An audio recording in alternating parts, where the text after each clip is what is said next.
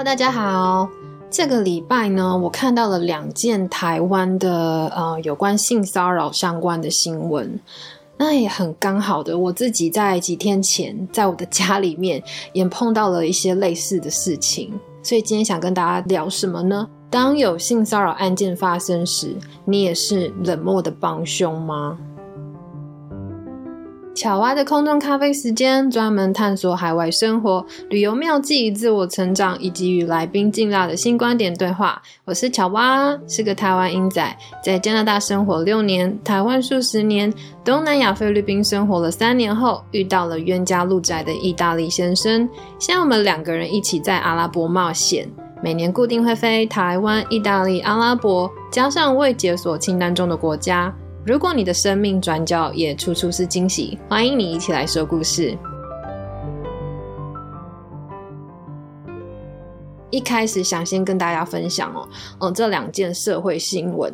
那第一件呢，是我看到了一个某科技大厂有位任职超过二十年的秘书，那他在过去出面指控了自己在过去十年间啊，不断遭受到他自己主管对自己性骚扰。那到最后，他也罹患了重度忧郁症。那他有没有在公司内部透过相关的管道去申诉呢？他是有的。他曾经两次了向公司提出申诉，虽然都有得到回应，可是他在二零一九年，去年吧，大概去年左右，遭到公司以缩编为由，他就被资遣了，然后他就丢了他的工作。那这位受害人呢？呃，他因为长期受到精神的折磨，所以他最后找上了新北市政府的就业歧视评议委员会帮忙，所以他们就协助他提起这个诉讼，所以导致整个事情才因此曝光。我们现在才会在新闻上听到。那这个法律上的流程呢？他的公司虽然在第一审的时候有遭法院判决败诉。所以说需要回复他的工作权，然后赔偿他的薪资，但是这个公司目前还是持续在上诉当中。我这个礼拜看到的新闻是有看到说，目前已经有呃几十个工会团体，像是新北市的产业总工会啊等等的，他为了他们大家都为了要声援这名受害者，有一天他们集结了在呃受害者的公司的楼下抗议。并且要求呢，这个性骚扰的主管出面承认错误，希望说让这个受害员工可以复职，否则呢，他们是不排除到新北市政府以及经管会抗议。那那个公司啊，他后来也发出了新闻稿，强调啊，那这件事情在发生的第一几个时间，他们有积极的纠正以及采取补救措施，所以在第二审法院审理的程序中，公司是没有多做回应的。因为他就说哦，我们在第一时间已经做了纠正跟补救措施嘛，所以他后来就有一点点态度上想要淡化这件事情，所以他们后来也只有在台面下，就是跟这个受害者员工去沟通跟和解，希望以用和解的方式去让这件事情圆满落幕。好啦，这件事我我的看法是什么呢？我会觉得很夸张的是，嗯，这个受害者他是受到长期的身心灵摧残。虽然公司他们的说法是说在第一时间有做适当的处理，但我觉得，呃，那你处理没有用也是没有用啊。我记得我在台湾好几年前在台湾工作的时候，不管是在哪个公司，我记得在很早以前哦，大概有没有十年呐？我那时候还在补教业的时候，嗯。大概七八年前吧，我就有个印象是，当时我们那补习班就是有一个那时候没有很多大的 HR 团队啦，我们的老板娘就有一天就拿出了一个性骚扰防治的条文，它就有几页黑白的 copy 的一本书这样子，然后就说呃，大家这个大家看一下这样子。那那时候大家都不知道什么叫性骚扰，什么防溺条制，就觉得很怪啊，就觉得哎要看吗？还是就大家就是稍微的看一下。但是起码自己心里都知道，说呃，其实，在政府方面或者是劳工团体，他们有在注意这个事情。那一直后来到了我换了几间公司，都有看到这样子的宣导啦。呃，我记得在三四年前，我在离开台湾前的最后一个公司，那时候 HR 是有除了张贴数个那个性骚扰防治的那个 logo。他就有贴在我们的办公室，就是只要有员工休息的地方，比如说在冰箱的旁边啊，或是出入口的门，他们都会贴一个标志，所以很清楚的，不管是男生或女生，看到这个都有一定程度的意识到说，不可以在职场做性骚扰这样的事情哦。所以我自己很幸运的，在过去台湾工作的几年之间，我个人是没有遇到职场性骚扰这件事情的。那我也觉得说，我待过的公司，他们在这个部分做的宣导都是很清楚的。所以说，这个这件这个社会事件呢，还它还是某个科技大厂诶，我不知道是哪一间呐。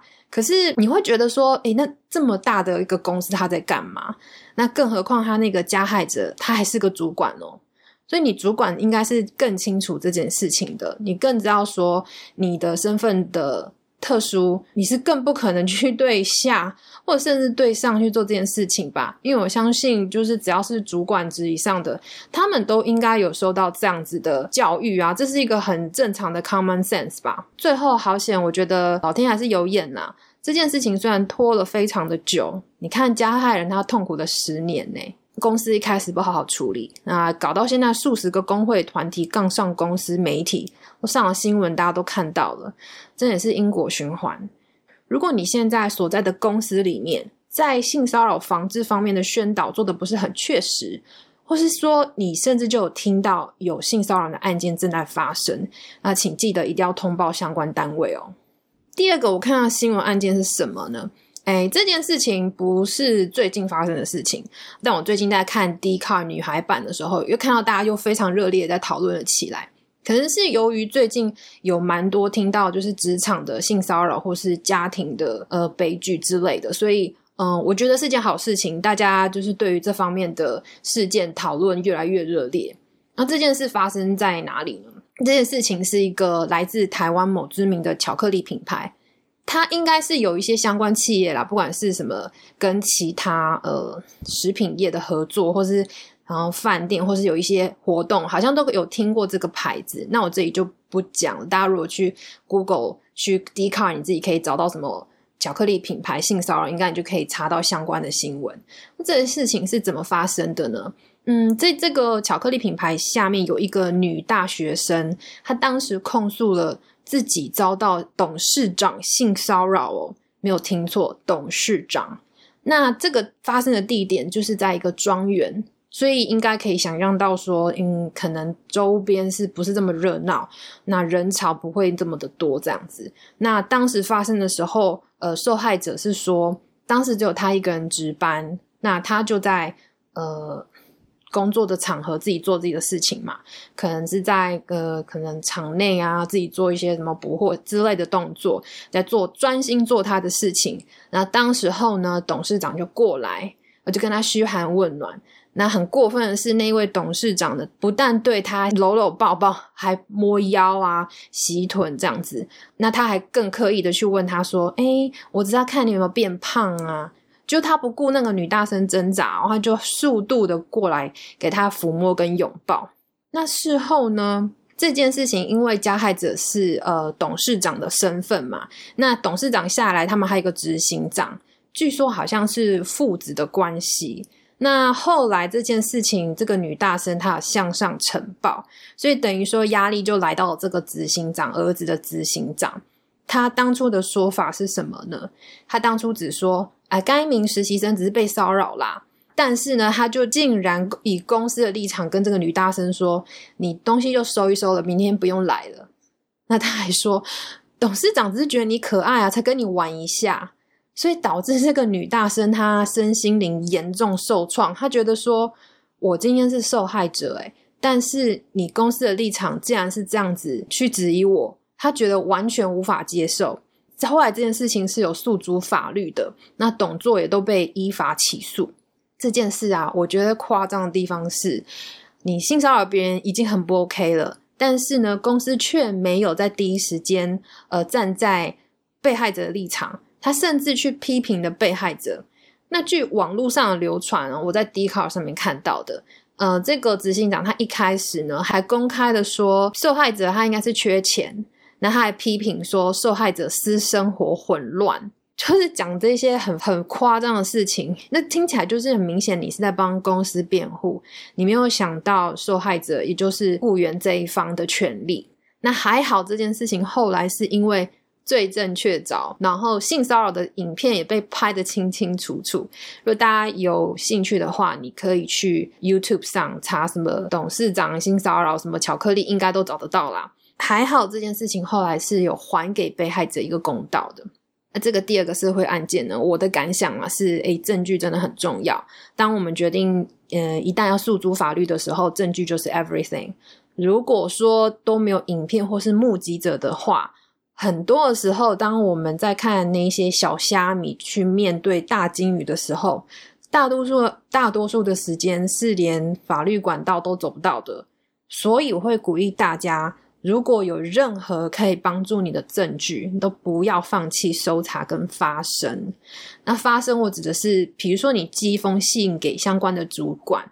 你可以先第一步跟你的直属上司或是呃 HR 的部门，有时候会有一些员工关系呃类似方面的部门可以去协助你。那就算他们给你的回应若不是如你的预期，就算他给你的口气啊语气听起来是漠视或是鄙视，甚至批评你的，哎呀不相信你这样子，但没有关系，我们可以一边收集证据嘛。那等到证据收集齐全的那一天。那这些对我们投以冷漠眼光的人呢，他们也都逃不掉的。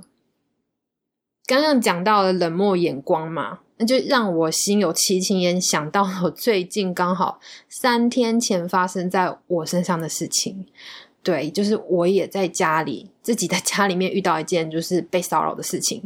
虽然我没有到那个袭胸跟袭臀，就是在就是性骚扰，就是做到很极致这样。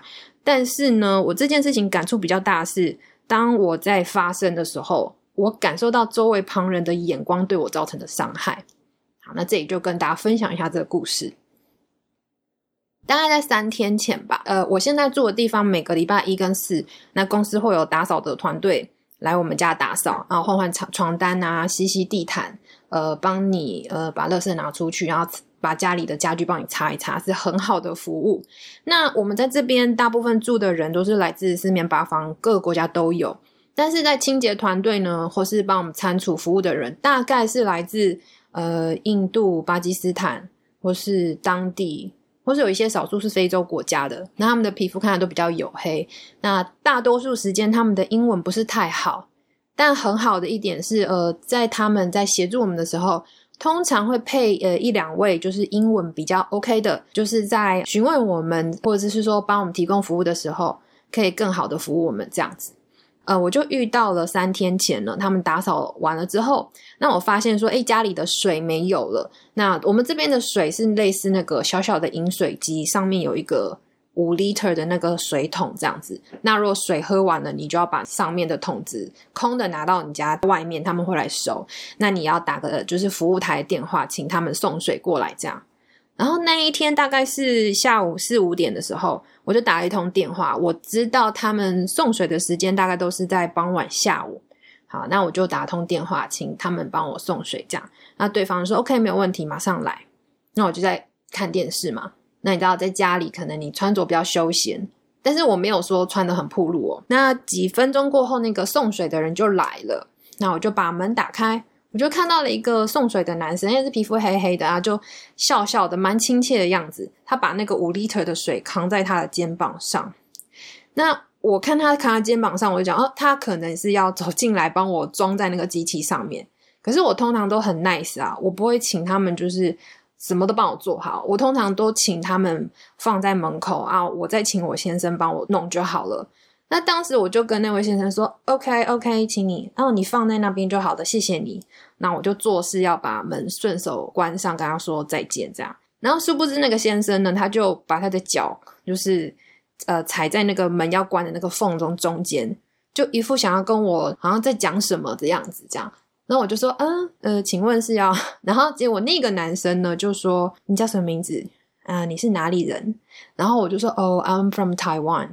然后接着他就做了一个 high five 的动作，应该不是 high five，high five 是手指会张开嘛？他的手势就是握着一个拳头，很像男生要你知道那种碰一下这样很酷的那个手势。那我当场也觉得很怪，我只好就是跟他碰一下。然后我想说碰一下就好了吧，就接着就一直在问我问题。他问了什么问题？他就问我一些你是哪里人呐？啊，你是台湾人哦，我很喜欢台湾。我跟你说，我很喜欢亚洲人，听起来就很像是你喜欢亚洲女生的那个感觉，因为他的脸的表情就让我不是很舒服。他还说啊，台湾 Hong Kong，I like 这样子，然后我就觉得，哎，是有完没完，要讲到哪里去？然后后来他就问我说：“你在那边工作吗？”啊，你在那边就问了一些我觉得太 detail 的问题。那最后我就说：“哦，Have a good day。”我意思说够了吧，我要继续看我的电视了。结果那先生就说：“哦，Have a good day。”就他就停顿了一下，接着他问我：“Do you have a local number？” 就是你有没有电话？你在这里有没有电话？我一开始听到我又傻，我想说电话，你是说我要打服务台电话还是什么什么？但他就是再次的很确定的眼光，然后笑笑问：“Do you have a Do you have a local number？你有电话吗？”我相信想说你现在是要跟我要电话吗？我就马上说：“No No No，我我没有 local number。”我就把门关上了。谢谢你，Have a good day。那关上门之后，我当场就觉得，嗯，真的很怪，因为呃那时候我内心的小剧场有有两个奇怪的点。第一。一般的 staff 是不会跟我们攀谈的，因为我们很忙，他们也很忙。他送水可能一趟好几个，或者是他本来就是有他的工作嘛。那我在家也不是说我就等着来找人跟我聊天嘛，所以一般是不会有 staff 会跟我们聊天，甚至问你的工作是什么，还跟你 hi five。哦，对了，他 hi five，跟我 hi five 两次，要再见还再一次哦，就这真的很奇怪，不可能有肢体。的接触，尤其现在是呃疫情是这么的严重的时期，大家对于就是肢体接触这个部分都有很强的意识。所以第一点让我很奇怪，他干嘛要一直跟我聊天，跟还要 hi five 两次？那第二个奇怪的点是，他应该很清楚，那个时候会在家的女生一定不是员工，就是一定是他的先生是在 camp 里面工作的。对啊，你看他看我也知道，就是穿的衣服不是说。他看我穿着就知道我是今天都在家的，对啊。那想当然就是我是某人的太太嘛。那请问你跟某人的太太要电话是想干嘛呢？我就觉得很奇怪，非常奇怪。所以我当时呢，我并不是说生气，或者是说我把这个人揪出来，我就马上跟我先生讲这件事情，然后我就呃 text 他嘛。那时候他也快下班了，那他就跟我说：“你赶快去 report 这个人。”啊！但是我心里的想法是一，我没有证据。那时候家里也没有呃监视器，我们把那个多余的家具一开始搬家前都运到意大利了，所以目前我们家也是没有监视器。在这个 camp 很安全啊，其实大部分住在这边的人，他们都没有在锁家门，也没有锁车门的。就是怎么会想说要在家里装监视器，然后监视就是来家打扫的人，一都没有这样的想法。所以呢？我一开始是想说我没有证据，再来他其实也没有说给我袭胸袭臀，你知道吗？我就有那种女性错误的思考，就是很多女生在受到骚扰的时候，都会有一个想法是又没有怎样，我讲了会不会让人家觉得说哦你臭美哦那什么？我相信女性听众听我讲这个的时候，应该很多人很有感，就是她可能在她小时候、年轻时候，任何时候。职场或是生活中受到性骚扰，都有一丝的念头说，好像没有很严重，我就不要讲了吧。所以那时候我有这两个想法，一个是没有证据，第二个是我我会被小题大做。所以我那时候跟我先生说，嗯，让我冷静一下，我想一想，因为我们在这个地方，如果我们 report 什么事情啊，那个人是马上会被移除的，可能他马上工作就丢了这样。所以我就跟我先生讲说，等等，我想想怎么处理这件事情。嗯，那我就说你等我一下，我想要跟就是这里的姐妹群聊一下，这样我们有一个群是这里的太太的一个群组。我说我跟他们聊一下好了，看看他们有没有就是发生类似的经验，然后他们的管道是什么。然后我先生就说 OK 啊，反正没有很急。然后接着呢，我就去到那个姐妹群太太群的聊天室，跟大家说了我发生了什么事，这样。那我打完文章，打完 send 出去之后，马上接二连三有几个呃英国籍跟美国籍的说，就是跟我赞下说太夸张了吧，这是完全无法接受的。他们就说 bottom line，不管怎么样，这个人就是越举了，超越他的工作范围的界限。对，怎么什么啊？怎么可能是跟你 hi five 还问电话？是太夸张了。那后来我心里就有点产生自信，说：“哦，嗯，看来我不是小题大做。”结果呢，当我真要跟我先生讲说那就通报吧的时候，我就我的 WhatsApp 的手机的 App 聊天室就叮叮跳了出来，有人私讯我了。呃，这个私讯我的人呢，他是一个我们比较亲近的朋友，就住在我们家后面，也来我们家吃过饭，我们也去他吃过饭的一个太太，她是南非人，他就打了一篇漏漏灯诶私讯给我，然后我要打开的时候，我就觉得，你要你写那么长篇大论，到底想想讲什么？我就点开了看，他那个内文的那个意思大概是说，一一开头他很有礼貌的跟我说，Silva。呃，我想跟你说，嗯，我不想以任何批判的角度，嗯，我也不，我因为我也不是当事者，我也不太想，呃，去很主观的去告诉你怎么做。但是我请你多想想这个人，嗯，如果说我们太呃 overreact，就是小题大做了，我们很有可能扼杀了一个家庭的生命。就是他讲的很严重，就是一个呃生呃一个什么经济支柱，什么什么生命之类的那种用词。然后我看到这时候，我就有点心凉了一半。接着呢，他让我整个心凉掉的，还有他后面还说了：“啊，我们女生呢，不管在哪个地方，我们都会遇到这样的事情。那哦，其实怎么做是我们的决定。那我们不能说因为谁谁谁对了我们做出超出一点点的举动，哦，我们就要用就是处罚他的方式。那最后，我希望呢，呃，没有冒犯到你，但是我希望提供你另外一个思考的角度。”我当场看念完看完这个，我想说，哎，你跟我还比较好哎，所以我看他的呃私讯，我就有一个另外一个想法，就是想说，嗯嗯，这也不是陌生人，但是他他跟我想法好不一样哦，所以我就想说，真的每个人都有不同的想法。然后看完他的私讯之后，我看到那个太太群又跳了新讯息了，有好几个人在热烈的讨论，我就点回去了看。另外一个太太，她是俄罗斯人，乌克兰还是俄罗斯那一边的，他就写说，他他写了好几个讯息，他第一个是说，哦，我为这些男人感到可怜，哦，这些来工作的人呢，这些男生都是离乡背景，不管是离开妻小，哦，工作独立工作的。或者是单身的男生，他们有很长时间都没有看到过女性在他们的身边，所以呢，有时候我不管我在哪里，我看到那些男生给我投以异样的眼光，我都会以同情的心态，我不会去小题大做。那些人就是呃给我们异样的眼光，或是做出什么奇怪的举动，嗯，我们有时候也要想想啊，为他们就是同情一下。然后我就想说，这世界是怎么了？所以因为。他们，我们要同情他们，所以我们不能小题大做嘛。所以那时候我就一直在思考，说那个小题大做界限到底是什么？当我们真的觉得被冒犯的时候，是我们该去为对方想吗？对我那时候就整个有点混乱，你知道吗？所以那一天晚上这件事情发生的时候是当晚晚上的时候，我跟我先生在吃饭，我就一直讨论这件事情，然后我先生就有念了我一下说。这件事情很简单的，so 吧，你你根本不用再去花什么心思想，你那些什么，他就开始批评了那些那两个太太，说那两个根本就是头脑有问题，他们本来就是他讲什么都很奇怪，你不要去就是过度解读啦。然后后来幸好那个聊天室后面也跳出更多的讯息，是支持我的人，就是那些美国或英国的太太说这件事情巴 o 那不用考虑，请你。一定要向上举报！我不管那些男生会不会被 fire 或干嘛，你不能因为某人做了越矩的事情，然后去想他的 consequence 会是什么，那是他的问题。他如果有想，他就不会做了。对，这里是完全不接受这样的事情。然后后来我先生就看，我就给他看，说：“哦，好烦啊，到底要该怎么办？”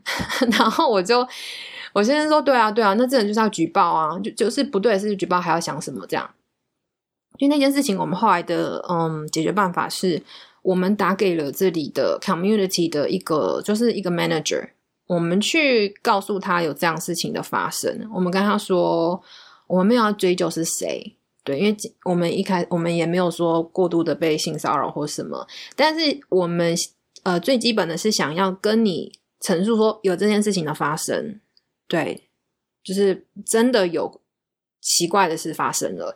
那我们希望说，你们可以就是加强你的教育，也许在跟你们的 staff 在 meeting 的时候，或是再多次宣导一下，就是不要跟女生啊，任何人啦，不要跟任何人讲，就是超出你工作范围的事。你如果是在两个人聊天啊，走路散步，OK，How are you？那很 OK。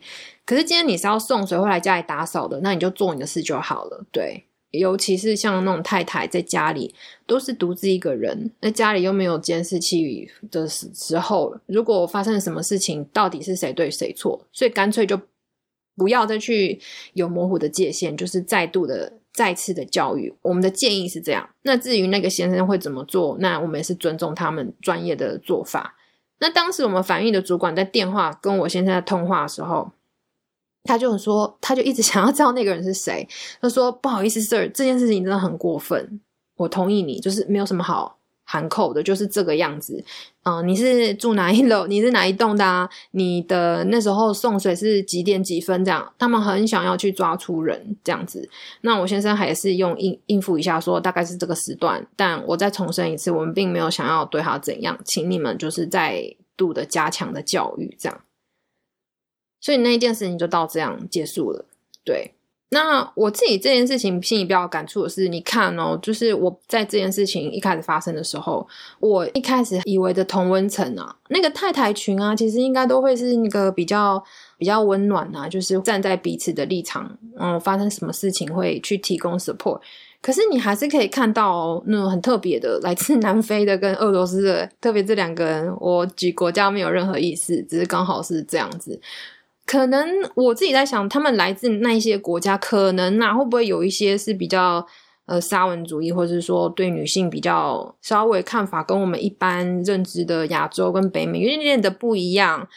他们的语气听起来都比较像是这件事情是很稀松平常的，那我们就不要去过分的就过分的解读这样子。那在北美的文化里面。是完全无法接受的。大家都有很有印象那个 Me Too 的事件，就是每一年的女权呐，或是说性骚扰这方面的意识，都是越来越有被提倡、越来越高涨的。所以说，那个模糊的界限现在已经不再模糊了，就是一翻两瞪眼，这就是不对这样子。所以呢，我这件事情最想讲的是说，一件事情会有不同的眼光，那也就代表了我今天分享的故事，还有一开始提到两个社会案件呐。那两个女生要讲出来，甚至上报纸，对于自己的压力有多大？你要想哦，我的例子是我只在自己的姐妹群分享，我就已经觉得伤心了。我那一天看到那那两个奇怪的人跟我的想说啊，你不要那么过度，我心里就很受伤，因为我会觉得你是我认识的人，我们常常来见面。可是像这些受害者呢，就是诉诸法律，或是甚至都重度忧郁症的，还要找律师再去重复的。再去 repeat 那些伤心的过程的时候，他们受到的压力会有多大？不用再提说现在什么酸民，有些根本想法就有问题的酸民可能会说：“呃，女生啊，就是你自己怎么样啊？啊，你要保护自己啊。”那 bottom line 就是，不管你有没有保护自己，你不要去骚扰别人是一件很正常的想法吧？啊，真的，我觉得。全世界呢，我们每一天在听到性骚扰事情真的很多，还有性侵害很严重，像什么印度啊、中东国家，就算我们台湾每天都有好多好多。我每几天就会听到一些台湾非常夸张的人伦悲剧，或是什么校园性侵害、什么职场性侵害，真的很频繁。如果你是男性的听众，你不要以为没有很严重，其实我们女生自己身边问一问，大概九十趴以上，随便问，大家都经历了一堆事情，但只是那些事情呢，没有大到说我们可以去警警察局举报，或者说我们当时的年纪让我们有足够的勇气去揭发。像我高中就遇到，在那个公车上有人在摸我的屁股，可是我一开始察觉不到，因为那些人很会掩饰。结果我后来等半天被摸了够久，我就看到。旁边有一个穿西装打领带，拿着公事包，然后公事包旁边还弄了一袋很大的垃圾袋，所以我就发现他是借由把那个不公事包跟垃圾袋移到我屁股很近，所以他手去摸的时候就看不到他的手这样。那那时候我高中比较胆小，我第一次遇到这种事情，所以我就一直移位置，有没有想说我远离他，他就不会摸了。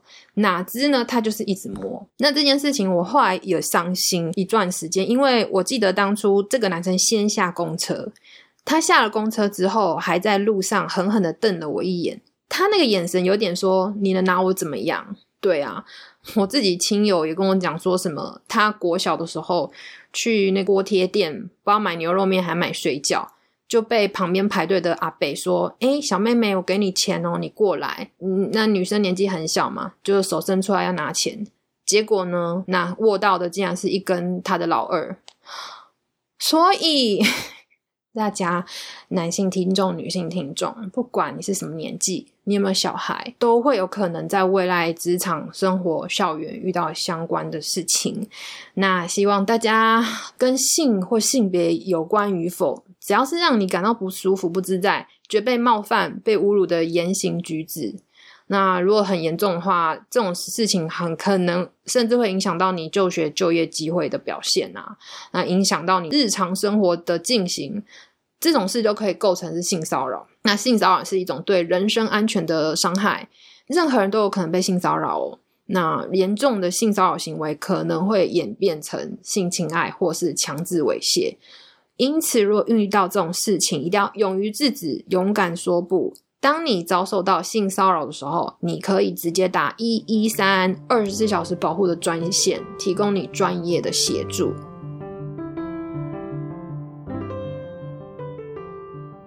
以上节目就是我分享了最近我看到两则心里很有感触的性骚扰的社会事件。嗯，那还有我后面分享自己的故事啊，希望能够让今天听到故事的朋友呢，如果你有想到说你附近身旁有什么人也正在遭受到这样的骚扰的话，但是还没有举报，建议大家可以去给自己的朋友一点勇气，去把事情说出来。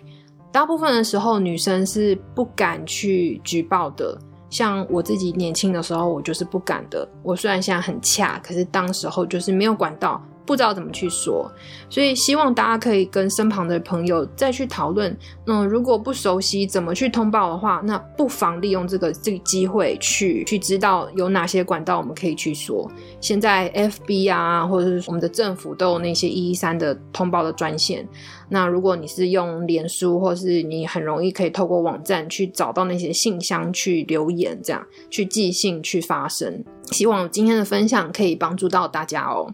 如果你有任何相关问题，或是也想跟大家分享你的故事，那欢迎大家透过 Facebook 或是 Instagram 找到我。我在每一篇的分享故事都会同时发图文，那给大家一个提问或是分享的管道。喜欢的朋友，欢迎你可以转发分享我的 Podcast 节目或是图文给其他的朋友哦。在我的 Facebook 或是 Instagram，你也可以看到乔娃的日常生活分享。只要在 FB 搜寻乔娃的空中咖啡时间。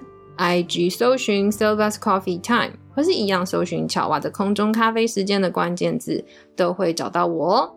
另外，喜欢这集节目内容的朋友，请你帮个忙，到 First Story Apple Podcast 平台上，想我些星星以及评论，我都会仔细阅读大家的留言。你的鼓励是我持续说故事的动力。巧娃的空中咖啡时间，我们下次再见，拜拜。